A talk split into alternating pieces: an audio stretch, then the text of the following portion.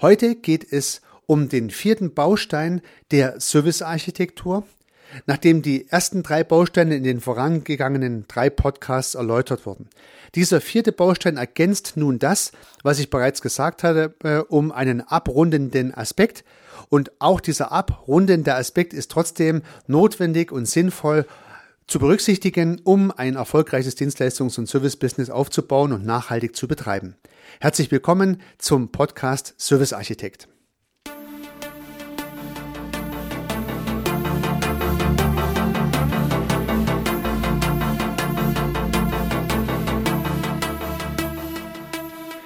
Gedankenblitze. Die schnelle Idee, die überraschende Perspektive für Ihr Business. Lassen Sie sich inspirieren.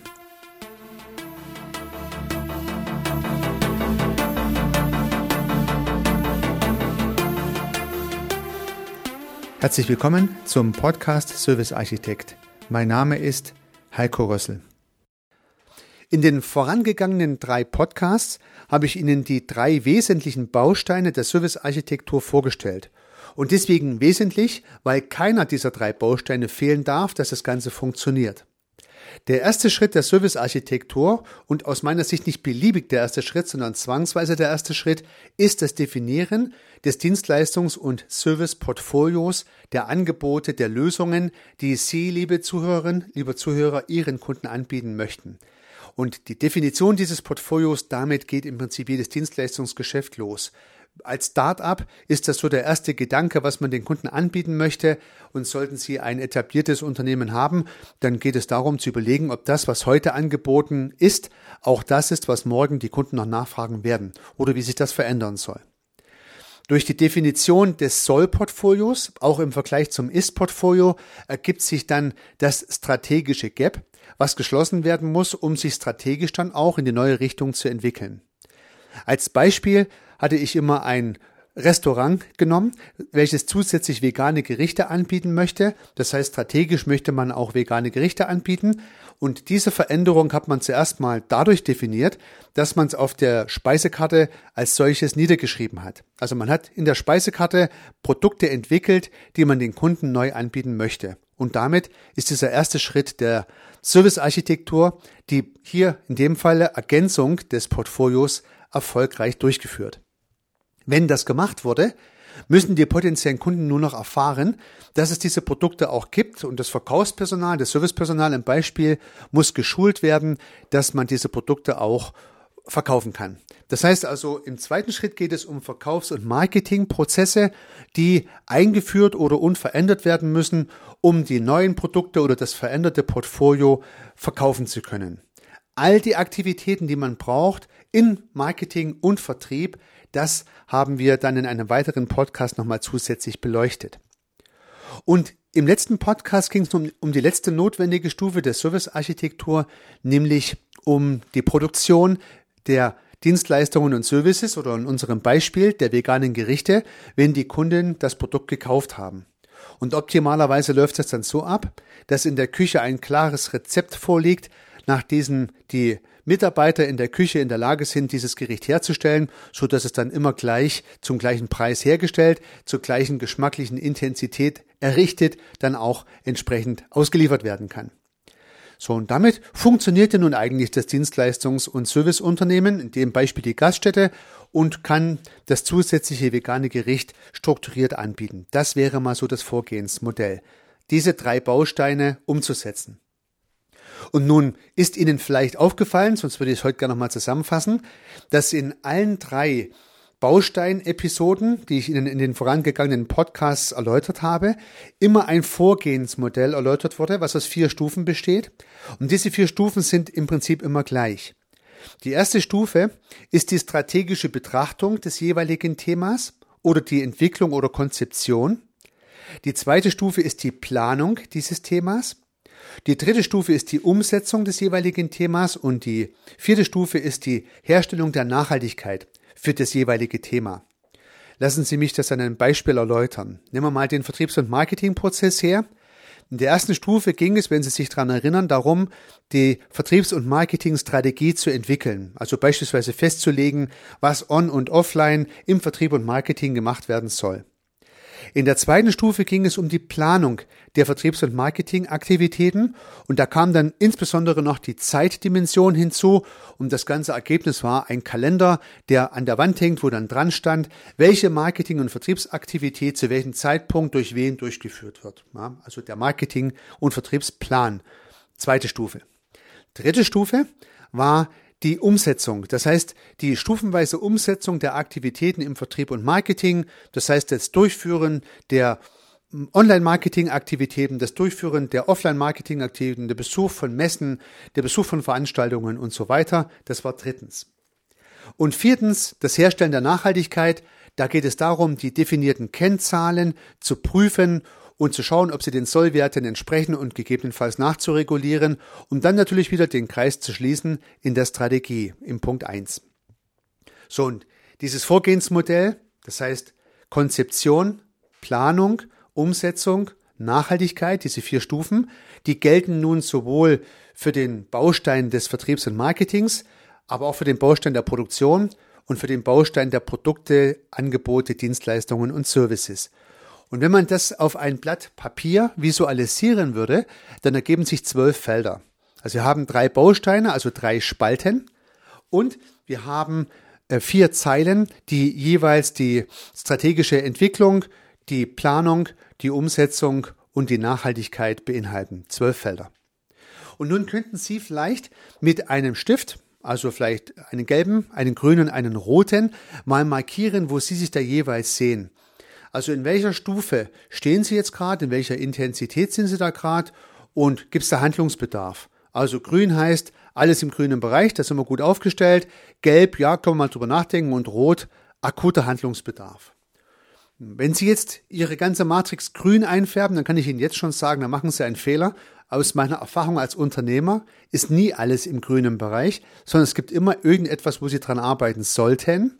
Ja, ansonsten sind sie irgendwo in einer Komfortzone angekommen, die als Unternehmer nicht nur unkomfortabel ist, sondern für ihr Unternehmen sogar gefährlich ist. Also sie sollten auf jeden Fall auch ein paar rote und ein paar gelbe Felder markiert haben. Und dann wäre es sinnvoll, wenn Sie natürlich beginnend mit den roten Feldern sich mit der Abarbeitung der Defizite beschäftigen und die entsprechenden Maßnahmen durchführen.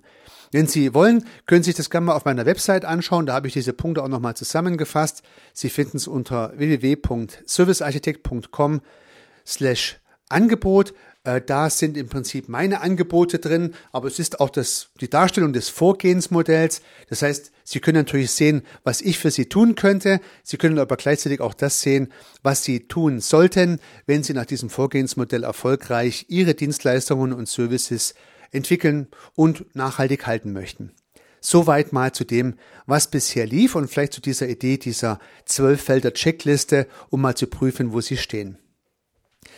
Gehen wir nun noch einen Schritt weiter und berücksichtigen in diesem vierten Baustein, den ich Ihnen hier darstellen möchte, die Dinge, die gegebenenfalls noch fehlen könnten. Vielleicht haben Sie diese Punkte schon vermisst, aber äh, vielleicht ist es Ihnen noch gar nicht aufgefallen, dass es noch ein paar Punkte gibt, über die man noch nachdenken könnte neben Portfolio, Produktion und Verkauf von Dienstleistungen.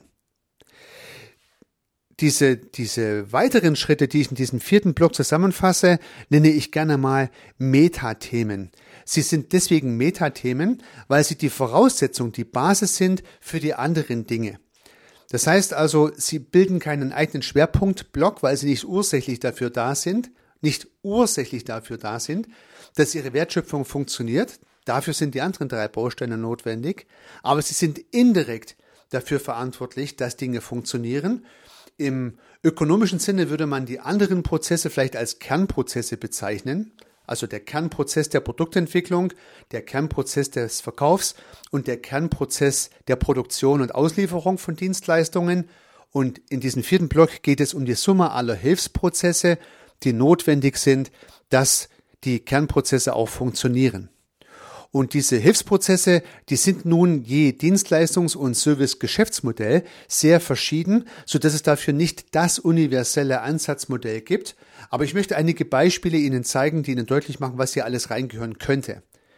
Also ein Prozess, der hier eine Rolle spielen kann, ist die Finanzierung. Also gegebenenfalls haben Sie finanzintensive Dienstleistungen und Services, vielleicht medizinische Dienstleistungen und Services, wo Sie Geräte brauchen, die sehr teuer sind. Und dann müssen Sie natürlich vorfinanzieren oder eine Bank haben oder einen Investor haben. Und die Betreuung des Investors, die Betreuung der Bank, die Notwendigkeit der Finanzierungsberechnung und all diese Aktivitäten, die man braucht, um Geld zu bekommen für notwendige Investitionen, die werden zum Beispiel in so einem Finanzprozess beinhaltet. Das wäre ein Hilfsprozess. Ein weiterer Hilfsprozess könnten die Personalstrukturen sein, die Sie benötigen. Also vielleicht sind Sie ein etwas größeres Dienstleistungs- und Serviceunternehmen und benötigen Personal und müssen dieses Personal ausschreiben, rekrutieren, onboarden, weiterbilden, so dass sie dafür eigene Prozesse und Strukturen entwickeln und vielleicht auch eine eigene Personalleitung aufbauen, die ihnen helfen, das ganze Thema voranzutreiben. Und das wäre ein zweiter möglicher Hilfsprozess, das Personal. Der dritte Prozess ist die Buchhaltung, die jeder braucht, aber die vielleicht nicht so extrem ausgeprägt sein muss, je nach Geschäftsmodell, aber durchaus ausgeprägt sein kann. Das heißt, die Buchhaltung wäre ein weiterer Prozess, wo es darum geht, in letzter Konsequenz die Debitoren und Kreditoren abzurechnen und die auch für das Finanzamt notwendigen Aktivitäten des Jahres- und Monatsabschlusses durchzuführen, die Steuern abzuführen und all die Dinge. Ein weiterer solcher Hilfsprozess wäre das Controlling. Das heißt, die Aktivitäten, die Sie brauchen, alle Kennzahlen und, und, und äh, äh, Rahmenparameter, die Sie im Ist feststellen und im Soll definiert haben, auch permanent zu prüfen und entsprechende Nachsteuermechanismen einzuführen. Das wird oftmals gerade bei kleineren Einheiten nicht sehr ernst genommen, hat aber natürlich den Nachteil, dass dann auch der Unternehmensleiter oder die Unternehmensleiterin oftmals gar nicht ganz genau weiß, wo man eigentlich steht. Also es ist wichtig, von Anfang an ein vernünftiges Controlling aufzubauen und Kennzahlen zu etablieren und zu prüfen, die auch aussagekräftig sind. Ja, das kann ich also aus tatsächlich eigener Erfahrung nur wärmstens empfehlen und am besten, ich nenne es mal sogenannte Zukunftskennzahlen zu entwickeln, also nicht nur die Bilanz anzuschauen. Die Bilanz, die meistens ein oder zwei Monate in der Vergangenheit Zahlen auswirft, ist zu alt für strategische Steuerungen. Der Unternehmer, die Unternehmerin brauchen Kennzahlen, die in die Zukunft schauen und sowas anzeigen wie offene Angebote, äh, Kundenwünsche, die Angebote bekommen könnten oder Auftragseingang, Auftragseingang pro Produkt und solche Dinge. Das heißt also Kennzahlen, die mit der Zukunft zu tun haben, was kommt denn so rein oder was gerade da ist, was muss abgearbeitet werden. Weil all diese Dinge spiegeln sich ja in der Bilanz noch nicht wieder. Solange keine Rechnung gestellt ist und damit keine offene Postenliste resultiert in der Buchhaltung, solange weiß die Buchhaltung noch gar nicht, dass das Projekt überhaupt läuft. Aber das sind genau die wichtigen Kennzahlen zur Steuerung des Unternehmens. Ich habe mein Unternehmen tatsächlich als Finanzverantwortlicher nur mit diesen Zukunftskennzahlen gesteuert. Denn wenn die Zukunftskennzahlen immer grün waren, dann waren später auch die Finanzkennzahlen grün. Es ist ja eine fast logische Abhängigkeit. Ja. Währenddessen grüne Finanzkennzahlen jetzt durchaus nicht anzeigen, ob ihr Finanz, ob ihr normales Tagesgeschäft jetzt gerade eben auch im grünen Bereich ist und schon zweimal nicht, ob es auch morgen und übermorgen noch im grünen Bereich sein wird. Ja, diese Bilanzkennzahlen wissen nicht, wie beispielsweise ihre offenen Angebote sich darstellen und wie sich die Kundennachfrage entwickelt hat. Deswegen hier auf jeden Fall ein Controlling entwickeln und permanent auch drauf schauen. Das ist sehr wichtig. Ein weiterer Hilfsprozess, der in Frage kommen könnte, ist vielleicht sowas wie die IT-Unterstützung.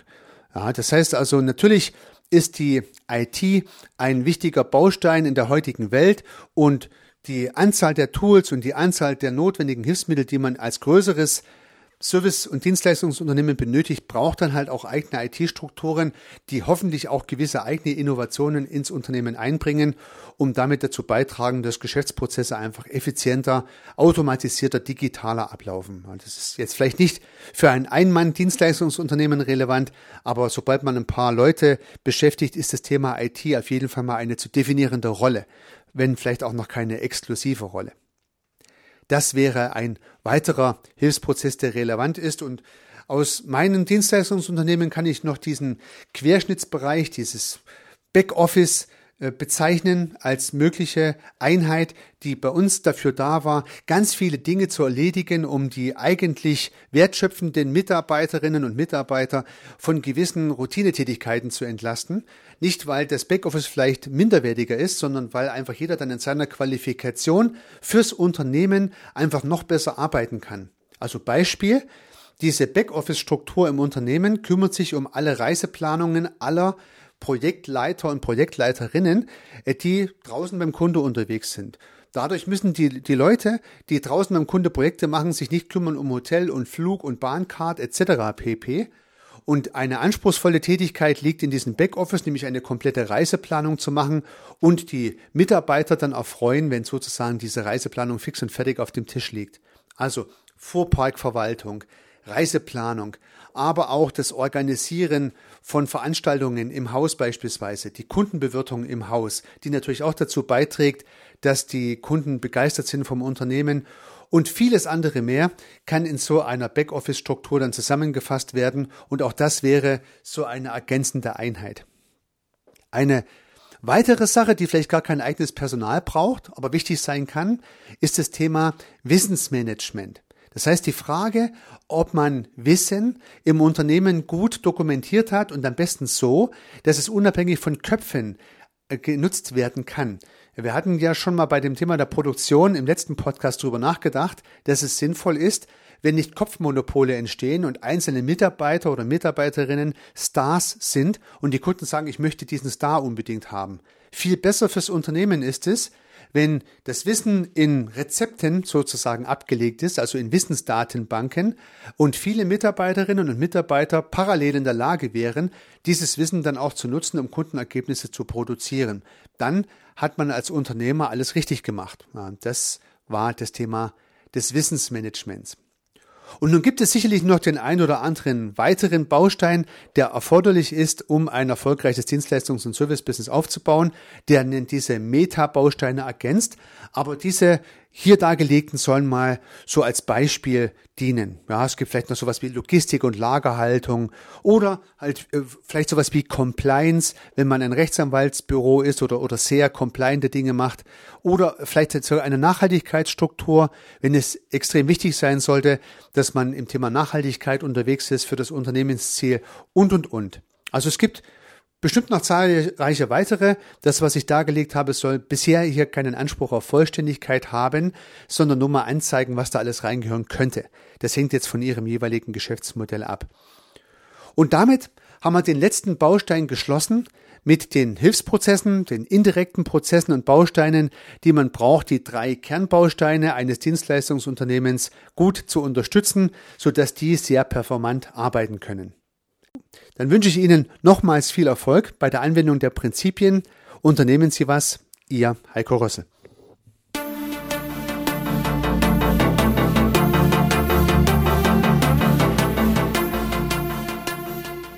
Auch zukünftig werde ich neue und spannende Themen rund um das Thema Service und Dienstleistung beleuchten und Perspektiven dafür anbieten. Wenn Sie keine Episode verpassen möchten, würde ich mich freuen, wenn Sie meinen Podcast in der Podcast-App Ihrer Wahl abonnieren. Und natürlich würde ich mich auch über eine Bewertung oder über eine Rezension freuen.